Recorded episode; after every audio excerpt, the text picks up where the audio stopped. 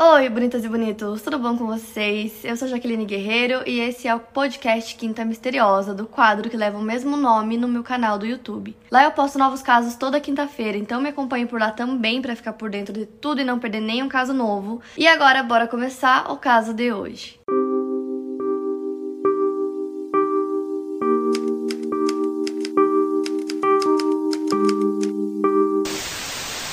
Hoje eu vou contar para vocês o caso que ficou conhecido como o assassino de crianças de Oakland, que é um condado que fica no estado de Michigan, nos Estados Unidos. Então a primeira vítima do assassino foi o Mark Stebbins, de 12 anos de idade, que morava em Ferndale, Michigan. Então, na tarde de domingo, dia 15 de fevereiro de 1976, ele desapareceu depois de deixar o American Legion Hall, onde sua mãe trabalhava como garçonete para ir para casa assistir um filme que ia passar na TV. O bairro onde ele morava era bem tranquilo, os vizinhos se conheciam, nunca tinha acontecido nada por lá, aquela coisa. Então a mãe liga para casa deles para saber se o Mark chegou, quem atendeu o irmão dele, o Mike. E aí ele disse que não, que o irmão não chegou. Então ela liga para a polícia, avisa que o filho não foi para casa, o filho não conseguiu chegar em casa, alguma coisa aconteceu, ele tá desaparecido. E aí a polícia diz que eles têm que esperar pelo menos 24 horas é, para ver se ele não vai voltar nessas 24 horas, para daí dar ele como desaparecido. Então eles esperam essas 24 horas, mas o Mark não aparece, ele não volta para casa. Então os vizinhos conversam com a polícia, dizem que não viram nada, ninguém viu nada, ninguém sabe o paradeiro dele. Então, quatro dias depois, no dia 19 de fevereiro, o corpo do Mark é encontrado a 20 quilômetros da casa dele. Então era inverno e o corpo dele foi colocado sob a neve em um estacionamento em Southfield. É, um homem estava passeando com o cachorro dele pela manhã quando ele encontrou o corpo. Ele disse que a princípio parecia um manequim de loja, até que ele foi chegando mais perto e viu que era um corpo de uma criança, então ele chamou a polícia. E esse lugar onde o corpo foi encontrado era uma rua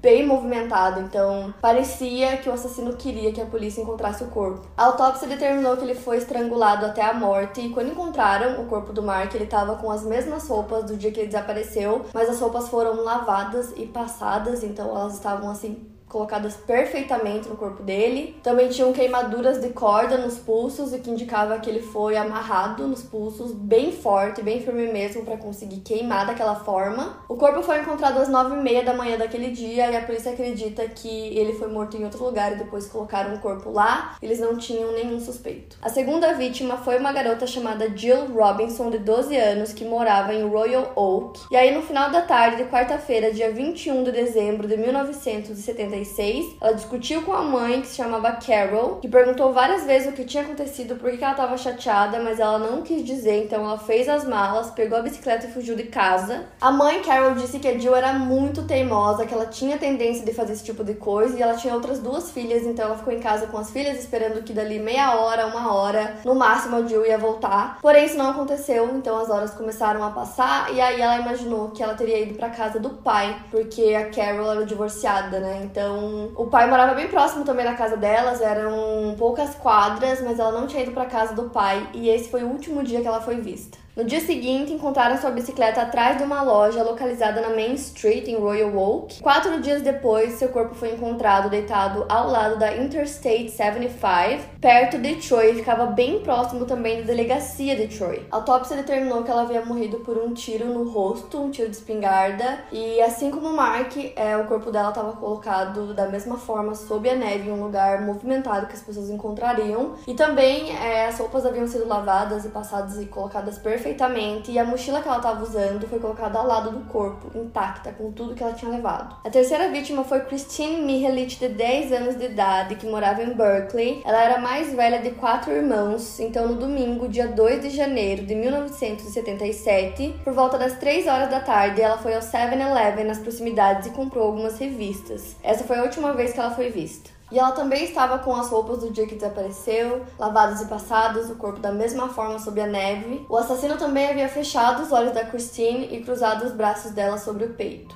Segundo a autópsia, ela foi a vítima que ficou viva por mais tempo. Então, os pais disseram que ela era muito doce, muito gentil. Então, eles acreditam que ela conseguiu sobreviver todo esse tempo por conta disso e que o assassino provavelmente gostou da companhia dela. E apesar do corpo dela ter sido encontrado em uma estrada rural, essa estrada levava várias casas. Então, tinham muitas casas por perto, com certeza encontrariam o corpo. E segundo a autópsia, ela foi sufocada. Todas as vítimas foram encontradas nas mesmas circunstâncias, então a polícia acreditava que se tratava de um serial killer. E também Porém, todas elas estavam indo para algum lugar, então uma tinha ido no 7-Eleven e ia voltar para casa, o outro tinha saído do trabalho da mãe também estava indo para casa e a outra menininha provavelmente estava indo para casa do pai. Então todos provavelmente foram perseguidos. Então, por conta disso, a polícia decidiu formar uma força-tarefa para tentar encontrar o assassino. Policiais de 13 comunidades diferentes foram chamados e liderados pela polícia do estado para fazer essa força-tarefa. E quando eles menos esperavam, apareceu mais uma vítima. Na quarta-feira, dia 16 de março de 1977, por volta das 8 horas da noite, a quarta vítima, Timothy King, de 11 anos de idade, deixou sua casa em Birmingham com 30 centavos que sua irmã Kate havia lhe dado para que ele fosse comprar doces. Então ele saiu de casa, foi até uma farmácia com seu skate, uma farmácia que ficava bem próxima da casa dele, comprou os doces e depois saiu é, por uma porta que dava para um estacionamento e ali ele simplesmente desapareceu. Foi a última vez que ele foi visto. As autoridades decidiram realizar uma busca maciça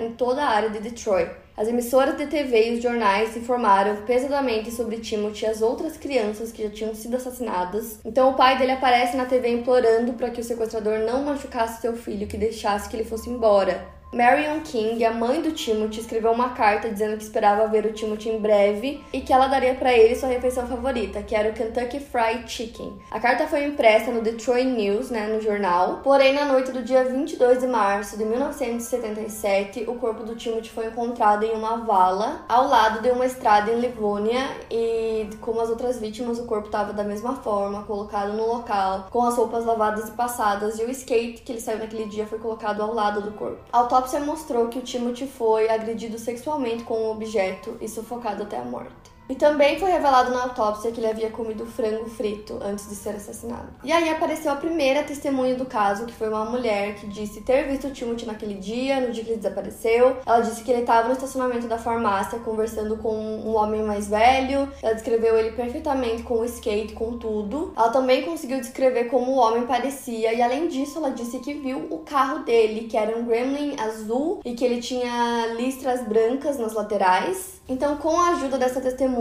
a polícia conseguiu fazer um retrato falado do sequestrador, assim como do carro. E esses dois retratos foram mandados para TV, mandados para tudo que é lugar, então foi estampado nos jornais para todo mundo encontrar o assassino. Toda a região estava em pânico com esse caso, porque eles sabiam que tinha um assassino em solta, então eles tinham medo de deixar as crianças fazerem qualquer coisa sozinhas. E foi aí que o caso ficou conhecido como o assassino de crianças de Oakland. E esses crimes mudaram Oakland para sempre, porque era um lugar muito calmo um lugar muito tranquilo e agora as pessoas morriam de medo de que seus filhos fossem a próxima vítima.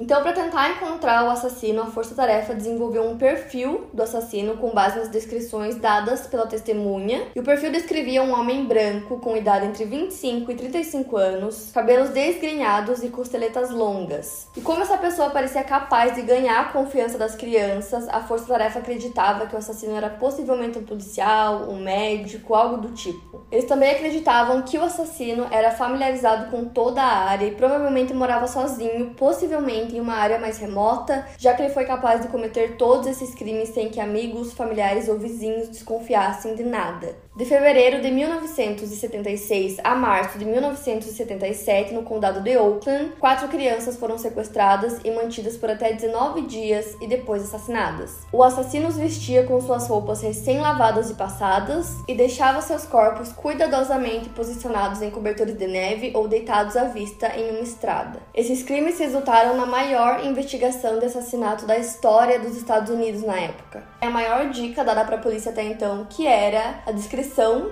é, do possível sequestrador e também do carro dele, que era um Gremlin azul. Então tinham flyers por toda a cidade estampando o carro, é, o retrato falado do sequestrador e também uma recompensa de 100 mil dólares para quem tivesse qualquer informação sobre o caso. E na época também foi feito tipo uma lei onde qualquer policial que visse um Gremlin azul poderia mandar parar e revistar o carro na hora. Então todas as pessoas que tivessem esse carro é, tinham que deixar que o policial revistasse. Então várias pessoas tinham esse carro, revistaram vários carros, nunca acharam nada. Se as pessoas vissem um carro estacionado, um Gremlin azul, era pra ligar pra polícia que eles iriam até lá pra revistar. Mas a questão é que Não se sabe se realmente o carro era um Gremlin azul, pode ser também que ele tenha sido usado como uma pista falsa, justamente para que, né, uma farmácia, um local que normalmente várias pessoas passam por perto ou vão até a farmácia, então se alguém visse, é, seria um carro de outra pessoa ou quem sabe um carro que foi usado naquele dia para despistar e acharem que o assassino usava aquele carro, mas não era dele.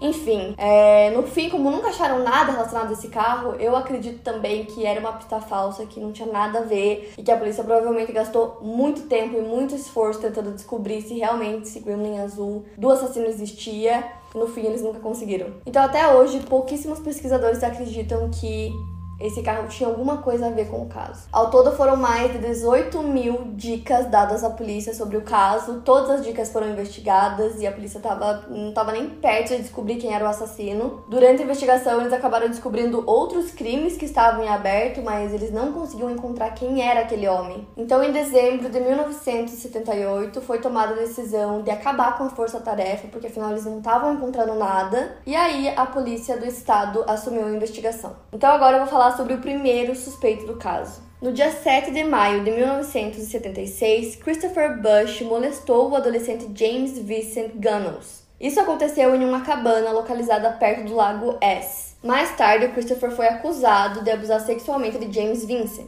O Christopher era filho de Harold Lee Bush, ele era um alto executivo da General Motors, e o Christopher também era conhecido por traficar pornografia infantil. Ele tinha sido acusado de abuso sexual a menores de idade quatro vezes e ele conseguiu se safar das quatro. Várias das famílias das vítimas, principalmente a família do Timothy King, acreditavam que o Christopher era o assassino de crianças do condado de Oakland e que ele convenceu James a atrair as crianças para ele. A má reputação do Bush era tão conhecida que Barry e Chris King, pai e tio de uma das vítimas do Timothy, pediram à polícia do estado de Michigan que falasse ao público sobre Bush. A família do Timothy acreditava realmente que ele era o culpado, então foi feito um teste de polígrafo com ele e ele passou. E aí, em novembro de 1978, o Bush foi encontrado morto no seu apartamento e isso aconteceu logo depois da morte do Timothy, que foi a última vítima. E a polícia acreditava que o Christopher havia se suicidado é, com uma bala na cabeça, porém não tinha resíduos de bala nas mãos dele. A polícia revistou a casa do Christopher e eles encontraram cordas com sangue e também um desenho que mostrava um garoto gritando e o desenho parecia muito com o Mark, que era uma das vítimas. Décadas depois dos crimes, em 2011, a polícia de Michigan revelou que eles encontraram pelos de um cachorro branco em todas as quatro vítimas. E eles também disseram que eles acreditavam que o assassino não agia sozinho, que era mais uma pessoa. Então, essa informação sugeria que o Christopher e o Vincent, que foi aquele garoto que ele molestou, cometiam os crimes juntos. Isso porque foi encontrado um fio de cabelo do Vincent no corpo da Christine, uma das vítimas.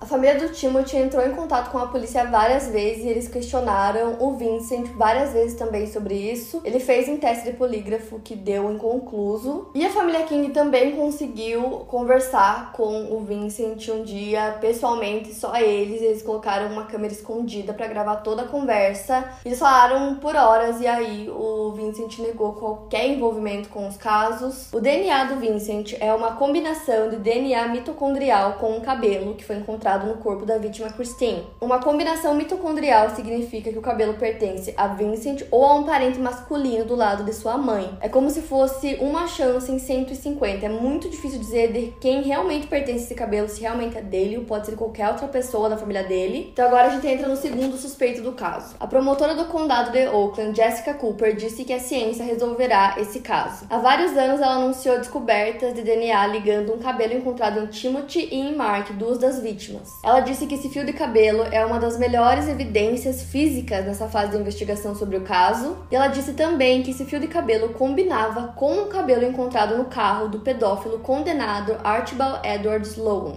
Mas esse fio de cabelo não combina com o Sloan. Hoje ele tem 78 anos e ele é condenado à prisão perpétua por conduta sexual criminosa em primeiro grau. Apesar disso, a polícia não conseguiu vincular o Sloan a nenhum dos crimes, então ele foi retirado da lista de suspeitos depois que ele confessou que muitas vezes deixava que os seus amigos, que também eram pedófilos, usassem o seu carro. Os investigadores disseram que eles identificaram, localizaram e limparam todas as pessoas associadas ao Sloan, familiares, amigos, pessoas que poderiam estar naquele carro, que poderiam ter usado o carro, e até agora eles não encontraram o dono daquele fio de cabelo. Se eles tivessem encontrado, ele provavelmente seria o assassino e o culpado dos crimes. Então eles continuam trabalhando com esse DNA para tentar descobrir quem é o dono do fio de cabelo. Tem também um terceiro suspeito do caso. Poucas semanas depois que o Timothy King foi morto, a última vítima, um psiquiatra recebeu uma carta manuscrita de um homem chamado Ellen. Na carta, o Ellen confessava que ele era cúmplice de seu colega de quarto chamado Frank. O Ellen alegou que eles dirigiam o Gremlin do Frank pelos bairros mais nobres de Oakland procurando por crianças possíveis vítimas.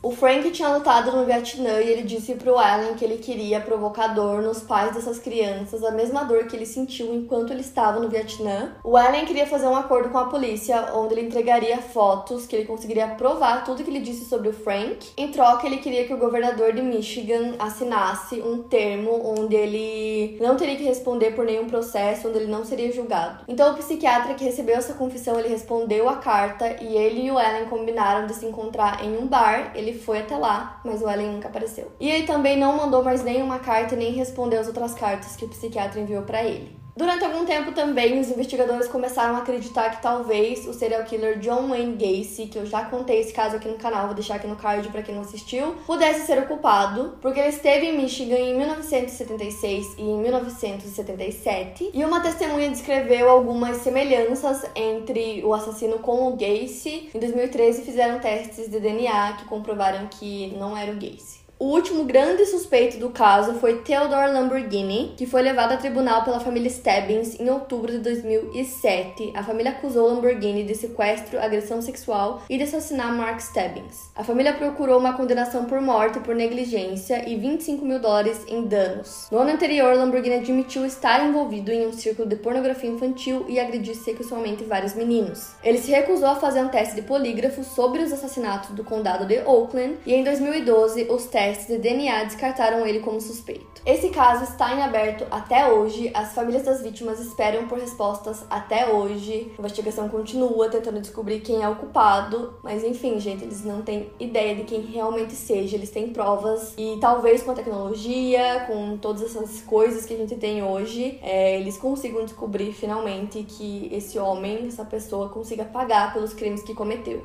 Sendo assim, esse caso permanece sem solução até hoje, no dia que eu gravo esse vídeo. Para mais casos, siga meu podcast aqui no Spotify. Lembrando que os casos novos saem primeiro lá no meu canal do YouTube toda quinta-feira. Obrigada por ouvir, até o próximo caso.